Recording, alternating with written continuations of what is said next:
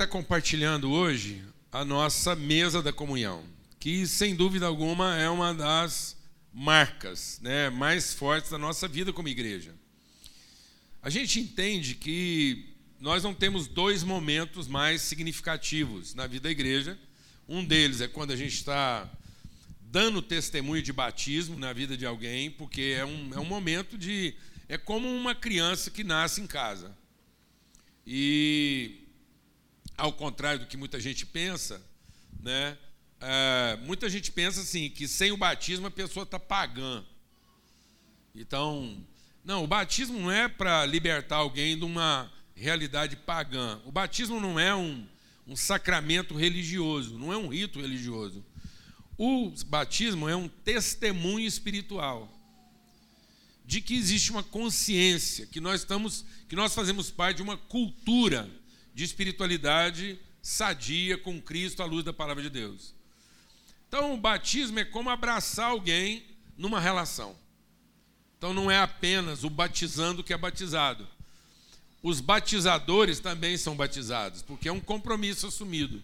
É como em casa, né? em que a gente assume o compromisso com o filho e o filho também assume o compromisso com a família. Então, é um momento de consciência, de testemunho, de aliança, de palavra empenhada.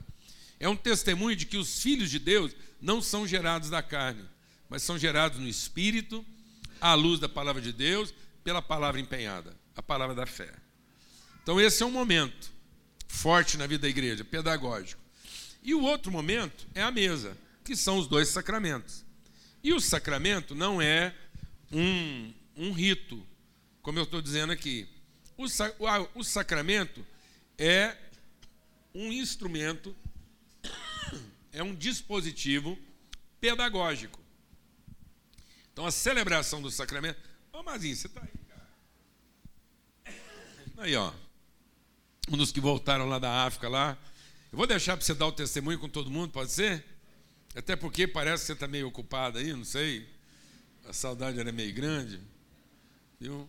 O único que pode abraçar mais chegadinho no culto hoje é o Mazinho ali, porque afinal de contas está saudade, o menino estava lá enfrentando perigos e tal.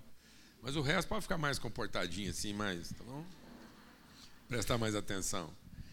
Então, é, a, a, o, a mesa é um sacramento de caráter pedagógico.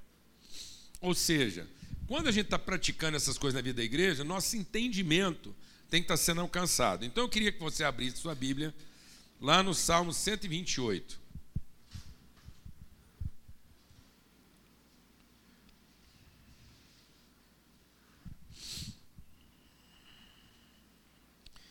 Que diz assim: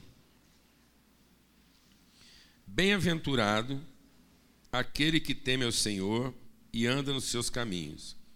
Do trabalho da sua mão comerá, feliz será e tudo irá bem.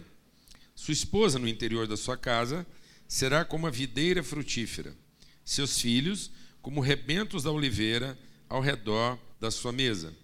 Eis como será abençoado o homem que teme ao Senhor. O Senhor te abençoe desde Sião para que vejas a prosperidade de Jerusalém durante os dias da tua vida. Vejas os filhos dos teus filhos, paz sobre Israel. Amados, esse texto está falando daquilo que é a promessa de Deus para todo homem e mulher. Esse é o compromisso de Deus. Essa é a bem-aventurança. Então, às vezes a gente acha que uma das coisas que o diabo fez, a gente tem repetido isso aqui exaustivamente. Uma das coisas que o diabo fez foi colocar Deus no fim da nossa vida. Onde a gente planeja, a gente faz, a gente tem ideia, a gente se esforça, a gente busca, a gente constrói, a gente assume compromisso, a gente decide, a gente faz tudo. Aí depois que a gente resolveu tudo, a gente pede a ajuda de Deus. Tanto que a gente cunhou uma expressão que mostra a nossa irresponsabilidade com a vida. É quando a coisa está muito grave, a gente diz o quê? Agora só Deus. Ou seja, a gente deixa Deus para quando dá errado. Quem está entendendo o que estou falando aqui? Mas se você deixou Deus só para quando dá errado, então quer dizer uma coisa: vai dar errado. Porque Deus não é para quando vai acontecer alguma coisa. Deus é para definir como é que começa. Então, se Deus não for a referência do começo, dificilmente ele vai conseguir ser a ajuda do fim. Você está entendendo o que eu estou falando não, mano? Porque às vezes Deus vem para pôr fogo mesmo num trem que começou errado para a gente começar de novo. Glória a Deus. Aleluia. Então, às vezes, você acha que é o capeta que está atrapalhando a sua vida, não é não. É Deus, o seu pai, que tirou a mão para tudo dar errado logo, para ainda ter tempo de você construir uma coisa da maneira correta. Aleluia, irmão. Glória a Deus. Isso é a mesma coisa que você ter um filho drogado e você comprar droga para ele. Alguém aqui vai fazer isso não? Alguém aqui vai patrocinar o traficante? Não, você quer mais é que o traficante quebra, que o negócio dele dá errado, para ver se alguém acorda aí e vê que a coisa não funciona. Então, a promessa de Deus, a promessa de Deus é bem-aventurança. Só que a promessa de Deus não é para um indivíduo bem-aventurado. A promessa de Deus é para uma relação bem-aventurada. Então, a promessa de Deus não é para a individualidade, a promessa de Deus é para a família, para as relações. Por isso a palavra de Deus diz que Deus faz o homem solitário viver em família. O problema é que muita gente está buscando felicidade para si e não plenitude para a relação. Por isso tem muita gente que sofre, porque muita gente que casa querendo um casamento que vai fazê-lo feliz. Muita gente procura um trabalho, uma atividade profissional, pensando que essa atividade profissional vai fazê-lo o quê? Feliz. Não. O casamento, o trabalho, a vida, não é para que eu me sinta feliz. Todas essas coisas na nossa vida é para que a gente cumpra um propósito. Então eu só vou encontrar a bem-aventurança cumprindo um propósito, gerando vida nesses ambientes. Então, eu sou um gerador de vida. A palavra de Deus diz para a mulher samaritana: quando você entender o que Deus já te deu, quando você entender que Deus está no princípio, que a vida não é conforme o que você espera que Deus dê, mas a vida é conforme a consciência do que Ele já te deu, então você vai se tornar um doador de vida e todos os ambientes da sua vida serão bem-aventurados pela sua presença, porque não vai receber um carente. Então, muitas vezes, sua família não está funcionando porque ela recebeu um carente. Sua empresa não está indo bem porque ela recebeu um carente. A empresa está na obrigação de satisfazer sua carência, a família está na obrigação de satisfazer sua carência, os amigos estão na obrigação de satisfazer sua carência, a igreja está na obrigação de satisfazer sua carência. Você é um carente aonde você vai. Mas quando a palavra de Deus está dizendo aqui que cada um vai dar fruto dentro da sua característica, vai frutificar, vai promover, essa é a bem-aventurança. Por isso que a palavra de Deus, falando de novo sobre a bem-aventurança, no capítulo 1 diz o quê? Bem-aventurado o homem que teme ao Senhor, não anda no conselho dos ímpios, não se assenta na roda dos escarnecedores. Então, aquele homem é como um quê? Ele é como uma árvore plantada que produz o seu fruto na estação própria, e tudo que ele faz prosperará. Então, de novo, o, a bem-aventurança está sendo associada ao quê? A uma árvore, uma árvore que produz o seu fruto. Então, a vida está naquilo que eu tenho para entregar, entre, entregar, e não naquilo que eu quero receber. Deixa Deus ministrar o seu coração. Muitas pessoas estão acreditando que a felicidade dele vem daquilo que ele vai receber, sendo que a plenitude está na consciência do que eu tenho para entregar. A vida, deixa Deus ministrar o seu coração, a vida não vem de fora, a vida vem de dentro daquilo que, quando o meu interior, por isso que Paulo, orando pela igreja, diz assim: Eu oro para que vocês sejam fortalecidos no vosso homem interior. Porque quando eu entendo o meu homem interior, quando eu entendo a presença de Deus no meu interior, ainda que o meu exterior se desfaça, ainda que o meu exterior se corrompa, ainda que eu sofra danos exteriores, o meu homem interior se renova. Então a vida é uma consciência clara de que eu estou perfeitamente harmonizado com a vontade de Deus. Não é a tentativa de Deus se harmonizar comigo, mas o meu interior está harmonizado com Ele. A semente da eternidade de Deus está dentro de mim. E eu começo a florescer, frutificar. Vou passar por desafios, vou passar por danos, vou passar por perdas, mas isso não vai corromper minha natureza. E ao fim, nós vamos produzir o fruto. E é esse fruto que vai produzir bênção, bem-aventurança no processo. Amém? E é interessante porque a palavra de Deus relaciona essa palavra, ela identifica três árvores e três frutos específicos. Então Jesus é representado Jesus é representado em três frutos específicos, a árvores específicas. Jesus é comparado à, à figueira, Jesus é comparado à videira e Jesus é comparado à oliveira. Eu sou a videira verdadeira. Quando vocês virem a figueira dando flores, é sinal que está chegando a estação dos frutos. Amém, amados? Então, Jesus é comparado a isso. A pessoa é comparada a isso. Por que figueira? Porque figueira era a figura do alimento. Então, aqui no texto está dizendo aquele que traz o pão. Então, quando Jesus teve fome, ele procurou comida onde? Numa figueira. Vendo uma figueira que tinha folhas, foi lá e procurou. Como ela não tinha fruto, ele disse então que aquela figueira deveria secar.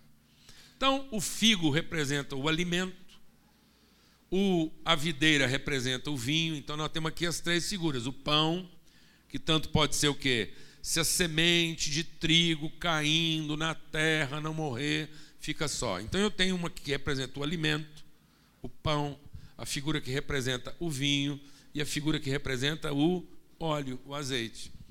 É interessante que lá no Salmo 23, essas três figuras estão representadas.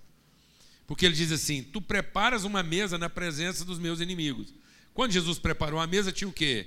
Pão e vinho. Mas o salmista diz o quê? Unges a minha cabeça com óleo e o meu cálice transborda. Então você vê que os três elementos estão sempre aonde?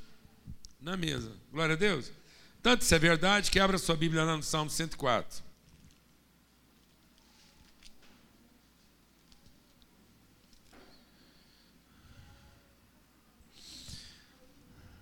Diz assim. Aqui, ó. Verso 13, 104, 13. Do alto da tua morada regas os montes, a terra farta-se do fruto das tuas obras. Fazes crescer a relva para os animais, as plantas para o serviço do homem, de sorte que da terra tire o seu pão o vinho que alegra o coração do homem, o azeite que dá brilho ao rosto e o alimento que sustém as suas forças. Glória a Deus. Então, amado, eu vou falar uma coisa para você. Às vezes você não está bem na sua vida, é por inanição. Você trabalhando muito e se alimentando mal achando que a sua força é para possuir o que você ainda não tem, sendo que a sua força é para traduzir aquilo de que você já se alimentou. Amém? Então, se eu estiver bem alimentado na mesa de Deus, eu vou encontrar força para enfrentar os momentos difíceis e fases da minha vida. E às vezes você está lutando demais, porque você está alimentando a coisa errada. Eu vou explicar isso para você melhor, para você entender. Você veja de maneira prática. Eu sou engenheiro, então às vezes eu quero associar o prático ao filosófico. Você entender uma coisa aqui que é. Às vezes as pessoas querem, achando que estão espiritualizando, elas não estão espiritualizando, elas estão ficando religiosas. Então é muito comum as pessoas substituírem espiritualidade por religião. Nós somos corpo, alma e espírito. Então nós somos uma combinação trina. Nós não somos uma coisa ou outra ou outra. Eu não sou uma hora só corpo, outra hora só alma e outra hora só espírito. As três partes da minha vida estão harmonizadas e elas convivem e elas atuam conjuntamente. Então não adianta eu ter força de corpo se a minha alma está enfraquecida. E não adianta eu ter força de intelectualidade cognitiva se o meu espírito está enfraquecido. Então eu nunca vou ter plena força se todas as partes da minha vida não estiverem bem o quê? Alimentadas. E às vezes você acha que você está sofrendo um déficit físico, e na verdade você pode estar sofrendo um déficit o quê? Espiritual. Às vezes você não está entendendo por que de tanto pensar e tanto fazer plano, você teve ideia, e a coisa não está acontecendo. É porque às vezes você está tendo déficit em alguma outra área. A parte da nossa vida que sente fome mais rápido é o corpo. Então, a cada três horas, você tem fome. Então, se alimentar direitinho, mesmo comendo direitinho, a cada três horas, você vai ter um metabolismo lá normal, você começa a sentir fome de novo, o que, que você faz? Você come. Como um queijo,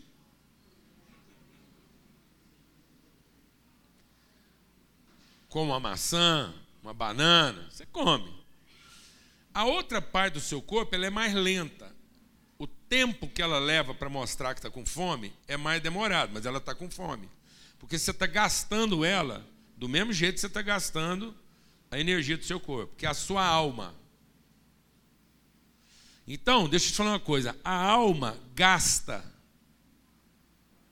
você ouve uma música agora, você alimenta a alma, você fica bem, fala, rapaz, eu escutei essa música, fiquei bem. Eu quero te falar uma coisa, isso gasta.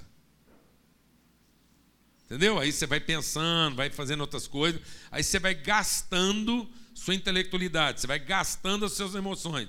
Então as emoções da gente desgasta. Você gosta de uma coisa, se você não cuidar daquilo que você gosta, daqui a pouco você não sabe o que, não está gostando. Alguém está entendendo o que eu estou falando ou não? Só que é mais lento.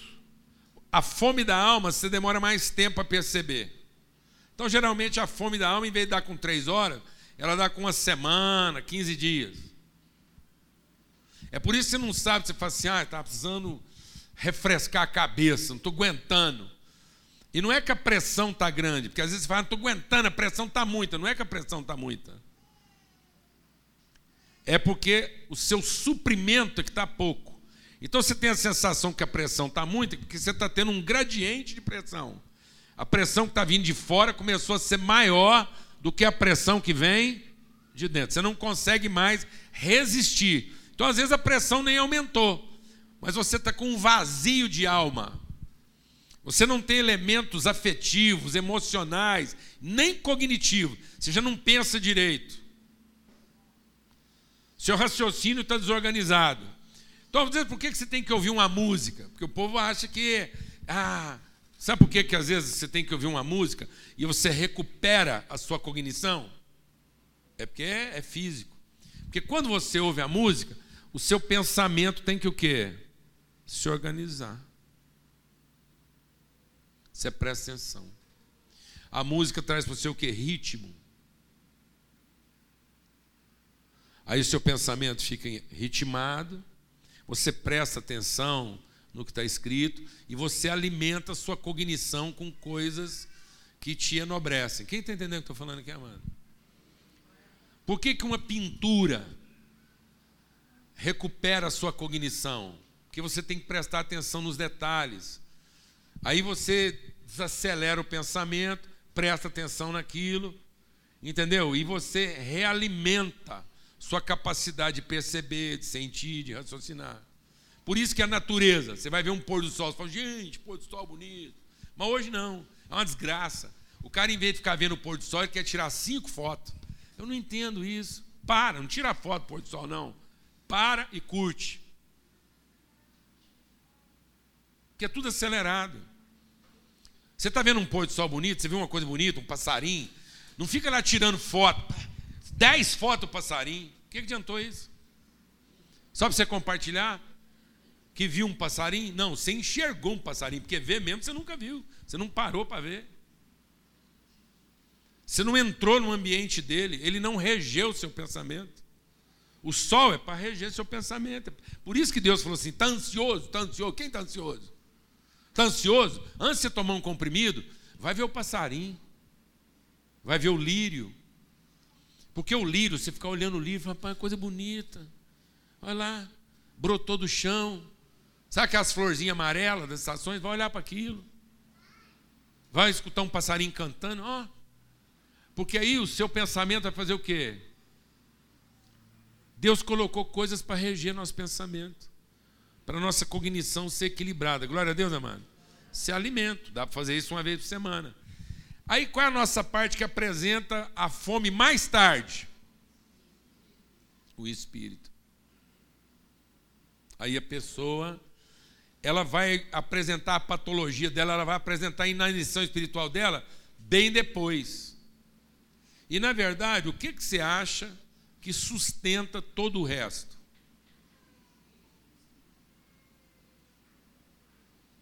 O que, que é a âncora da vida?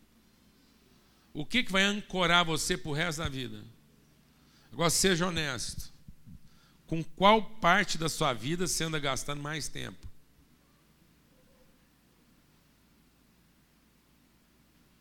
Então vou te falar uma coisa: você vai pilhando o corpo, você vai pilhando, acelerando. Aí o que vai acontecer? Um corpo acelerado vai exigir mais do que? Da sua alma. Então ele não vai alimentar a sua alma, ele vai exigir da sua alma. Então ele vai tomar da alma. Uma alma acelerada vai fazer com que? Vai tomar do espírito. Então o que vai acontecer com o ser humano depois? vai entrar em colapso. Aí ele não sabe por que, com uma coisa que ele gostava ontem, ele está com raiva hoje. Por que, que ontem a voz da mulher dele, bem, sua voz é música para meus ouvidos. Aí ele não sabe por que, que de uma hora para outra virou o canto do diabo. Você, assim, você parece um satanás. Você me irrita, você me tira do sério. Eu não consigo mais. Tudo que você fala parece que você está querendo implicar comigo. Por quê? Porque a alma do cara já está torou, já acabou. A cognição dele ele não consegue raciocinar. E se a alma dele já está assim no limite, é porque o espírito dele já foi. Então, quando o homem pecou, o que, que morreu no homem?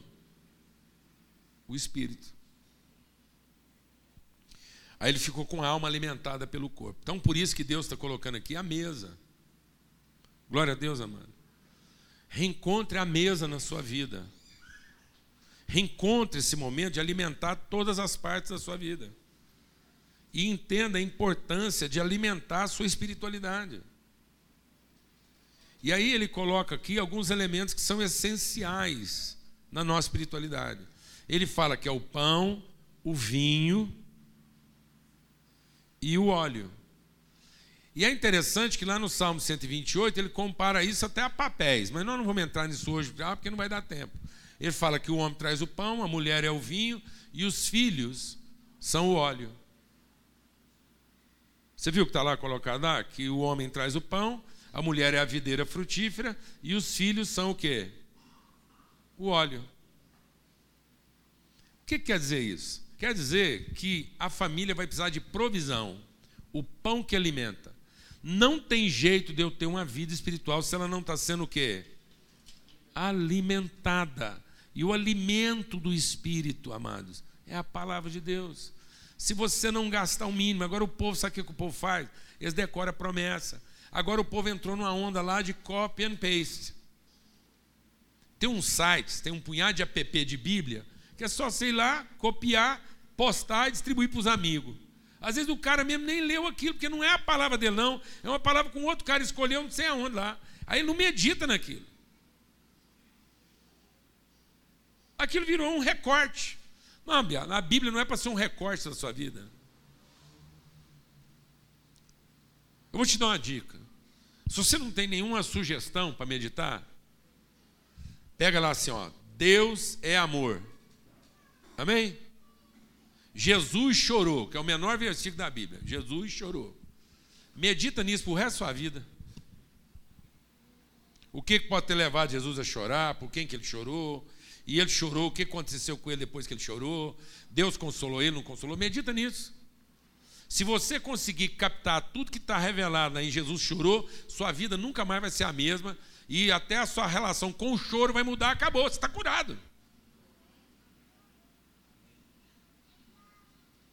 Mas medita. Eu não sei se você gosta de comer variedade. Eu não sei se você vai conseguir comer só pão pro resto da vida, mas não interessa. Desde que você se alimente. Se você não alimentar seu espírito, se você não colocar a palavra de Deus para dentro, deixa o Espírito de Deus ministrar o seu coração. A boca só fala do que está cheio o coração. Porque você fica meditando o dia inteiro no que, que a sua mulher falou, no que, que o seu marido não falou, porque as mulheres ficam meditando no que o marido não falou e os maridos ficam meditando no que as mulheres falaram. Então, assim, é uma confusão. Ele não falou isso, bem que ele podia ter falado. Por que, que ele não falou? Ah, eu acho que ele não falou porque ele queria ter falado aquilo. Pronto, acabou, é uma desgraça. O inferno, Satanás toma conta. Aí o outro fica lá, ah, ele falou, tem certeza, porque lá nas entrelinhas o que ele estava querendo dizer era isso. Pronto. Alguém aqui sabe do que, que eu estou falando, amados? Não, você não tem que meditar nisso. Você tem que meditar no que Deus falou. Você aguentar o que seu marido não falou e conseguir sobreviver ao que a sua mulher falou. Glória a Deus, amado. Aleluia. O que, que a sua empresa fala? Você todo dia chega lá de manhã, a sua empresa fala um negócio para você. Se você for viver a vida de acordo com o que a sua empresa, o negócio, o mercado, o dinheiro, a bolsa, tem gente que vai consultar isso antes de consultar qualquer coisa. Não é o que o mundo está dizendo para você. A vida começa com aquilo que Deus está dizendo a nós. Glória a Deus. Deus tem um plano de bem-aventurança. Deus quer que toda família seja bem-aventurada. Então, firme-se. Deus vai prover alimento, pão. Deus vai prover vinho. Ele até associa o vinho ao papel da mulher. Quer dizer o seguinte: que toda relação de sacrifício, de esforço, tem que ser para a alegria e não para o rancor. Sabe o que eu acho interessante? É que vinho e vinagre são a mesma bebida. São o mesmo produto. O vinagre é um vinho que excedeu na fermentação. Ele fermentou e perdeu isso. E aí é interessante, porque se o que caracteriza o vinho é a vida, o vinho só é um bom vinho se ele está vivo. E aí o que, que mostra que ele está vivo? O perfume dele, a cor dele, o sabor dele. Mas o vinagre, então o vinho, ele, ele promove. O vinho relaxa, o vinho alegra. É isso mesmo, amados. É por isso que tem gente que vicia. Não era para viciar. Mas também não tem que esconder os atributos, está aqui na Bíblia. Por que, que o vinho está aqui? E ele está aqui, ó. O vinho está aqui porque ele traz o quê? Alegria, porque tem gente que quer falar, não, o vinho da Bíblia é outro. Ah, não, está aqui, ó. Ele traz alegria. Agora o cara acha bom ficar alegre, encher a cara de vinho, para ter euforia. Aí lascou. Aí mudou de assunto. Eu lembro a primeira vez que eu tive uma crise renal muito grave.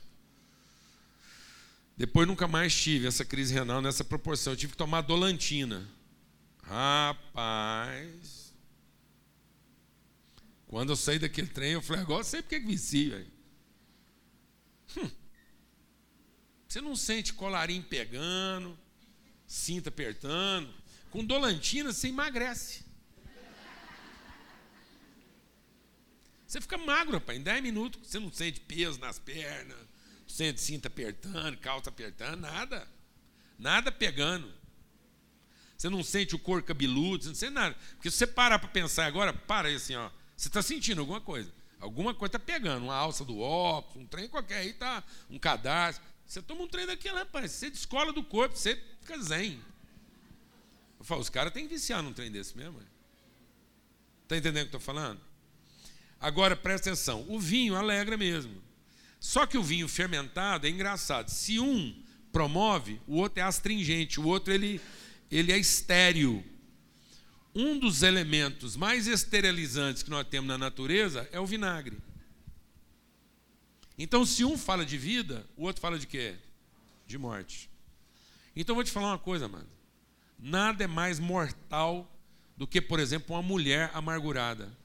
Se a mulher simboliza a vida pelo que ela gera, uma mulher ressentida é vinagre. Ela consegue acabar com qualquer ela consegue fazer perguntas que tiram qualquer tipo de esperança. Já percebeu isso? Uma mulher, quando está magoada com três perguntas, ela mata qualquer boa ideia. Mas é verdade. E não é culpa, não. É da natureza. Porque é tanta concentração de vida que quando aquilo reverte, a vida revertida é morte. Mas Deus prometeu o quê? Alegria. Deus prometeu que na família, seja para mim, para minha esposa, meus filhos, todo o sacrifício não tinha que ser visto pela perda, mas pela celebração. Então, o vinho só é vinho porque a uva foi esmagada e não preservada. A uva foi pisada. Houve um dano. Então nós precisamos entender que para viver bem e os planos de Deus para a nossa vida, os planos de Deus não são de preservação. Os planos de Deus são de frutificação. Então Deus não vai preservar, mas Deus vai garantir. Então eu não preciso preocupar que aquilo será preservado, mas aquilo está garantido no seu propósito. Glória a Deus, amado. Então que qualquer sacrifício seu em família seja para alegria, porque Deus prometeu o que para a família? Pão, suprimento. E Deus prometeu o quê? Alegria, celebração. Então família é lugar de celebração. Então, nos momentos, às vezes, deixa Deus ministrar o seu coração. Às vezes, nos momentos mais difíceis, nós temos que fazer o quê? Celebrar. Quantas vezes? Eu fiquei muito impactado com a mensagem que o Paulo Neto mandou logo que ele chegar lá na África. Porque foi muito difícil para o nosso grupo, né, Mazinho? Chegar lá e ver tanta coisa construída com tanto carinho lá no chão, no chão. Tudo virou sucata. Eu fiquei imaginando o coração de vocês quando vocês chegarem lá. E aí o Paulo Neto mandou uma mensagem, falou assim: "Eu quero trazer à memória aquilo que me dá esperança". E o que que dá esperança? E ele fez uma coisa muito interessante que ele vai também compartilhar depois com certeza e vai ser muito bom. Ele diz o seguinte: nós podemos construir paredes e elas serem derrubadas. Nós podemos trazer comida e ela faltar. Nós podemos fazer muita coisa. Mas não é isso que nos dá esperança. A esperança é o tipo de gente que nós estamos formando. Então, se você não olhar para o seu sacrifício e perceber o tipo de gente que você está formando, se você colocar a esperança na parede que você levantou, no dinheiro que você gastou, na casa que você comprou, no dinheiro que você ganhou, no carro que você trocou, se a sua esperança estiver nessas coisas, você é o mais desgraçado de todos os homens. Que quando você fizer um sacrifício pelas pessoas que você ama, você entenda que tipo de gente você está construindo e não que tipo de benefício material você está produzindo. Glória a Deus, amados. Para que o dano faça sentido, porque senão o dano não vai fazer sentido. Então, olhar para aquilo tudo destruído, e em vez desses meninos cheios de esperança, rapaz, eu fiquei muito alegre. Falei, que tipo de homem nós estamos construindo? Gente que não retrocede, gente que não desiste, gente que não se cansa trabalharam lá com mais vigor do que quando a casa estava em pé.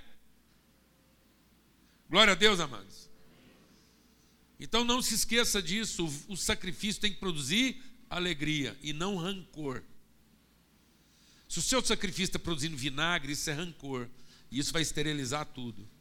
Mas se o seu sacrifício está produzindo alegria, isso é vida, isso vai trazer refrigério, descanso e renovo. Em último lugar, ele fala do azeite. E ele fala que os filhos são rebentos da oliveira ao redor da mesa. O que é esse azeite? Esse azeite é a obra do Espírito Santo. Porque em Cristo nós temos o pão e o vinho. Porque Cristo é o alimento, o corpo foi sacrificado e o sangue foi derramado. E tudo isso foi feito para quê? Para aquilo que o salmista diz. Quando Deus coloca a mesa, ele unge a minha cabeça com óleo e o meu cálice transborda. Então o pão e o vinho, no fim, é para produzir o quê? Suprimento? Satisfação? Não, comunhão. O sentido da mesa não é ver nossas necessidades satisfeitas. O sentido da mesa é dar testemunho de que nós somos uma família. Por isso que ele diz: é o pão que alimenta, o vinho que alegra e o óleo que faz brilhar o rosto. Então hoje nós vamos compartilhar pão e vinho. E enquanto a gente compartilha pão e vinho, Deus vai derramar na nossa cabeça o quê? Azeite, óleo. Porque a alegria de Deus é ver os filhos reunidos. Então, amado, eu quero te falar uma coisa. A gente que é pai não quer ver os filhos sofrendo. A gente não quer ver os filhos sofrendo. A gente que é pai, a gente não quer ver os filhos passando necessidade. E a gente que é pai quer ver os filhos bem, prosperando, trabalhando, dando certo na vida. Mas também a gente não quer ver os filhos na desgraça. A gente não quer ver os filhos inimigos uns dos outros. A gente não quer ver os filhos com mágoa uns dos outros. Então tem hora que a gente gostaria que todos os filhos estivessem bem. Mas também tem hora que a gente entende que eles não podem estar tão bem, porque senão eles não encontram mais.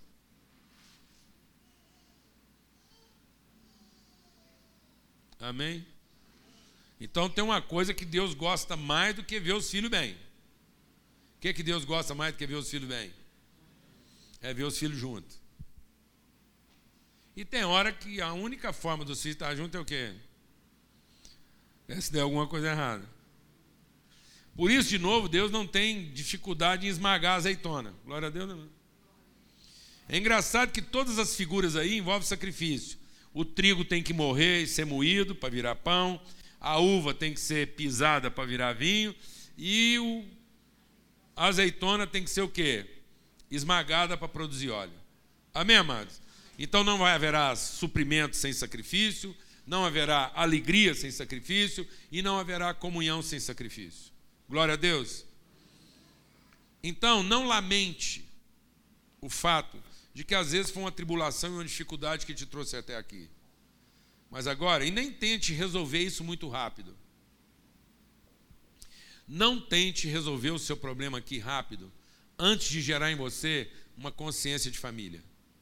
Porque se Deus te trouxe aqui, não é para resolver o seu problema, mas é para te devolver a consciência de família.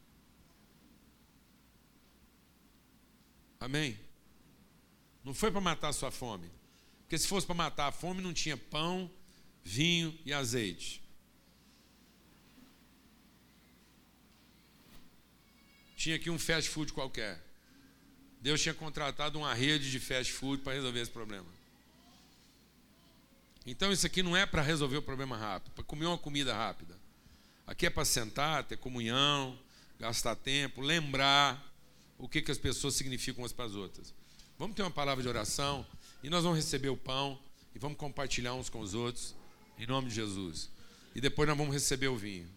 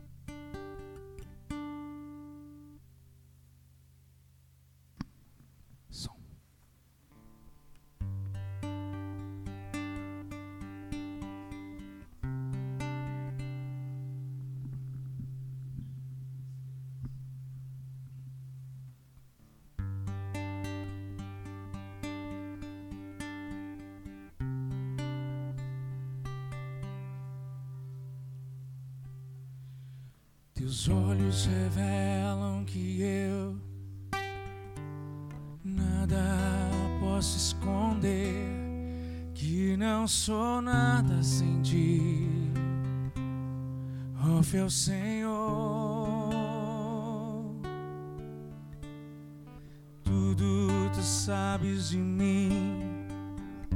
Quando olhas meu coração e tudo podes ver bem dentro de mim. Leva minha vida a uma só verdade, pois quando me olhas, nada posso esconder. tua fidelidade leva minha vida mais além do que eu posso imaginar. Sei que não posso negar que os teus olhos sobre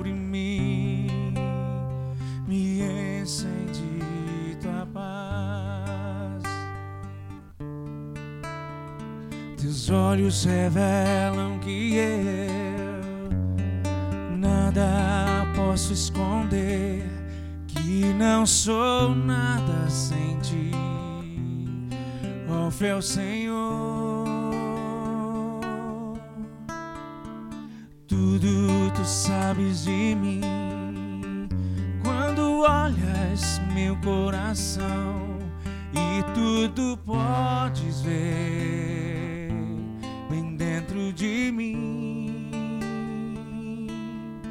Leva minha vida a uma só verdade, pois quando me olhas nada posso ocultar. Sei que a tua fidelidade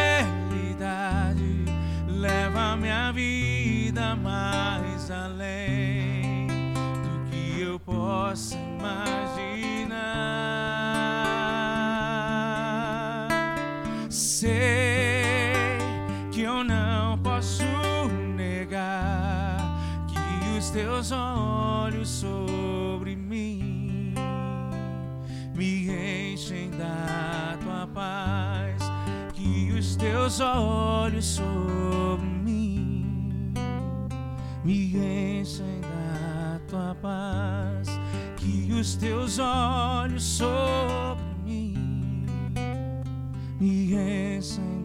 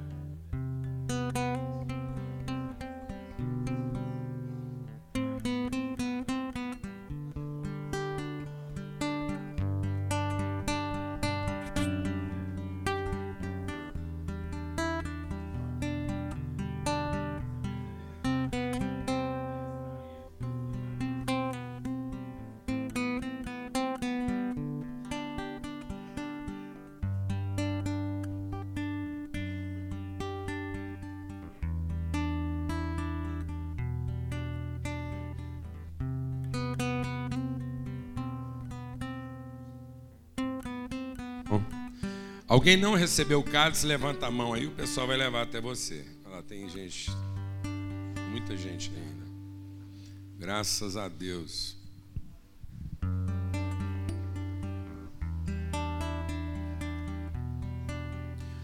Branquinho, acampamento esgotado, Amazonas esgotado, graças a Deus.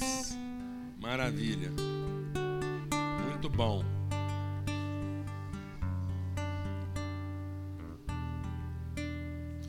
Vamos todos ficar de pé.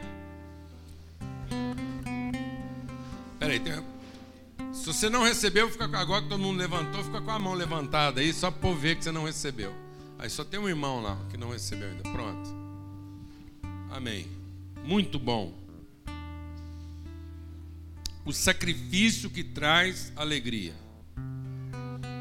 Não deixe, não deixe que os seus sacrifícios se tornem amargos. Amém. Amém. Em nome de Cristo Jesus. Fala com Deus aí agora. Deus, tira o amargor da minha vida. A Bíblia diz que a amargura contamina muita gente em volta da gente. Ao tomar desse cálice, nós queremos declarar que Deus remove do coração a amargura. Para que você não entregue nada com, com o dente cerrado Beber vinagre faz cerrar os dentes. Amém? A alegria do Senhor é a nossa força. Beber dele todos. Pai, nós te louvamos pelo corpo sacrificado. Nós te louvamos pelo sangue derramado. E nós te louvamos pelo óleo aspergido. O Senhor nos alimenta com o pão de Cristo. O Senhor nos transforma e nos redime e nos reconcilia no sangue. E o Senhor, ó Deus, nos cura na comunhão. Pelo pão somos alimentados, pelo sangue somos perdoados e purificados, e pelo óleo da comunhão nós somos curados. Curados da solidão, curados do individualismo, curados do isolamento. Que o Senhor faça resplandecer sobre todos aqui essa manhã o teu rosto e nos dê paz sempre. Que o Senhor te guie e te guarde, que você seja guardado na sua entrada e na sua saída. Nenhuma arma forjada contra você prevaleça, mas que venha sobre a sua vida a vontade do Senhor e que ela se cumpra.